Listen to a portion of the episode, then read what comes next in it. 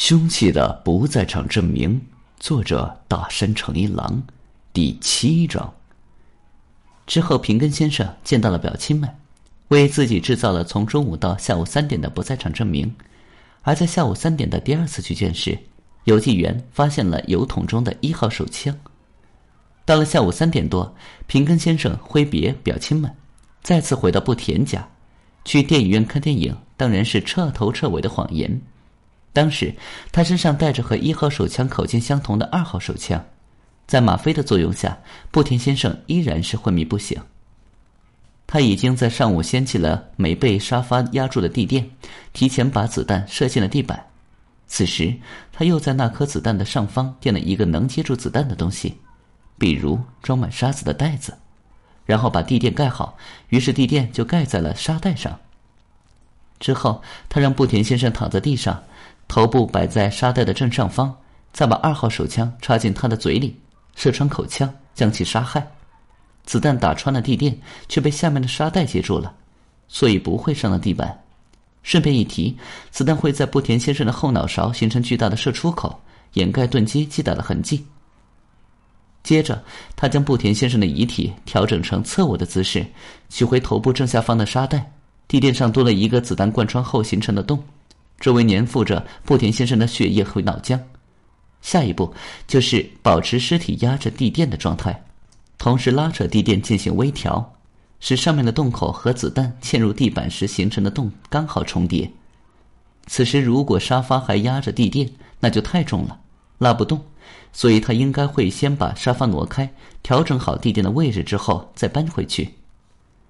平根先生没有把遗体复位。他只能对其地垫上的洞和地板上的洞，却不能将布田先生的贯通伤完全对准这两个洞，因为布田先生的头会把洞口挡住，所以他就让布田先生的遗体保持侧卧，装出凶手踹翻了遗体的样子，试图掩饰尸体的贯穿伤与洞口位置的细微错位。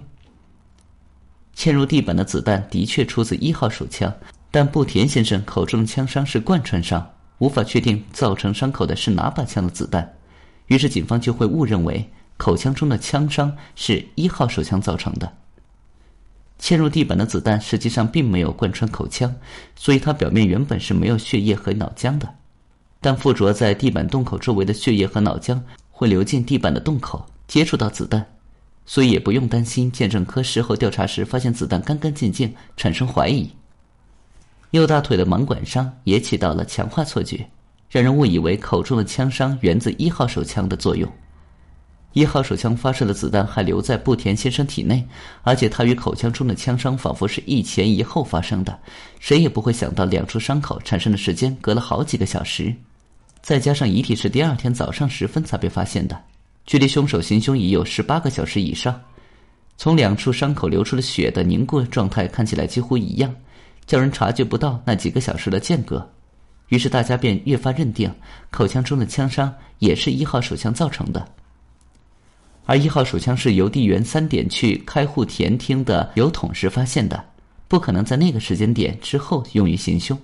警方因此认定凶案时间发生在三点以前，平根先生的不在场证明就这样成立了。原来是这样啊！原来在邮递员发现手枪的时候，被害者还没有遇害。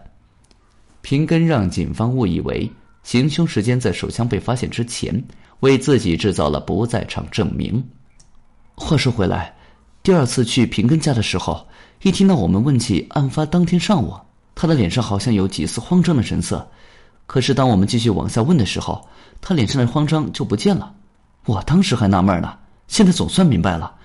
听我们问起案发当天上午，他还以为警方查到了他当天上午去过布田家。往不田的右大腿和地上发射了子弹，做了准备工作。可听着听着，他发现警方是怀疑自己是上午杀害了不田，然后把法医推测死亡时间往后挪了。他哪有那么大的本事啊？所以只要警方还认定平根是在上午行凶的，他就是安全的。之所以不再慌张，就是因为他意识到警方怀疑错了方向呢。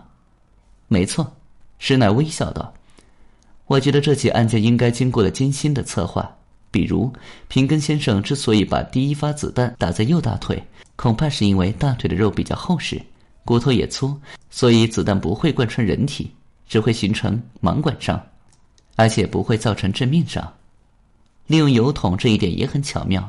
警方认为手枪被丢进油桶的时间必定是两点到三点之间，前者是法医推测的死亡时间的上限，后者则是邮递员开桶取件的时间。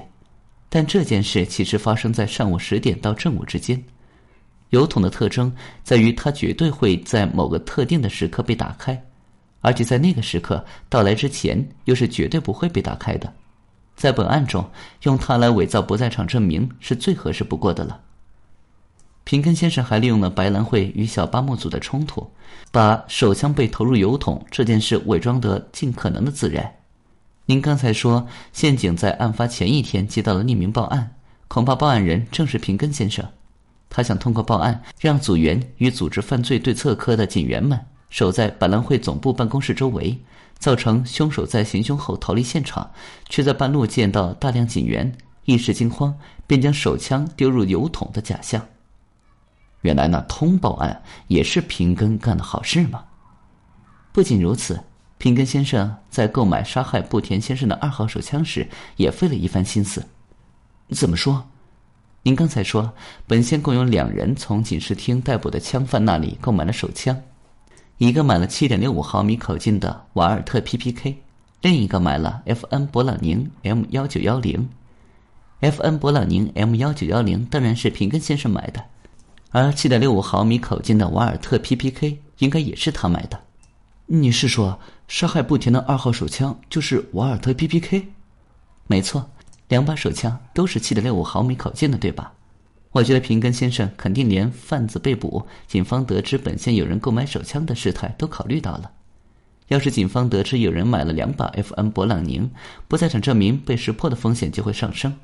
为了防止这种情况，他特意买了瓦尔特 PPK 当二号手枪，而且制造了两把枪的买家不一样的假象。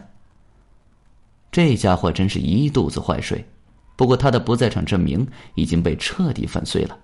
只要他招认倒卖吗啡的事情，警方还能逮捕白兰会的干部。我怀着万千感叹，凝望柜台后面的石奶，他身材娇小，肤色白皙，让人不由得联想到小白兔。这样的他，竟能为逮捕杀人犯与黑帮干部出一份力。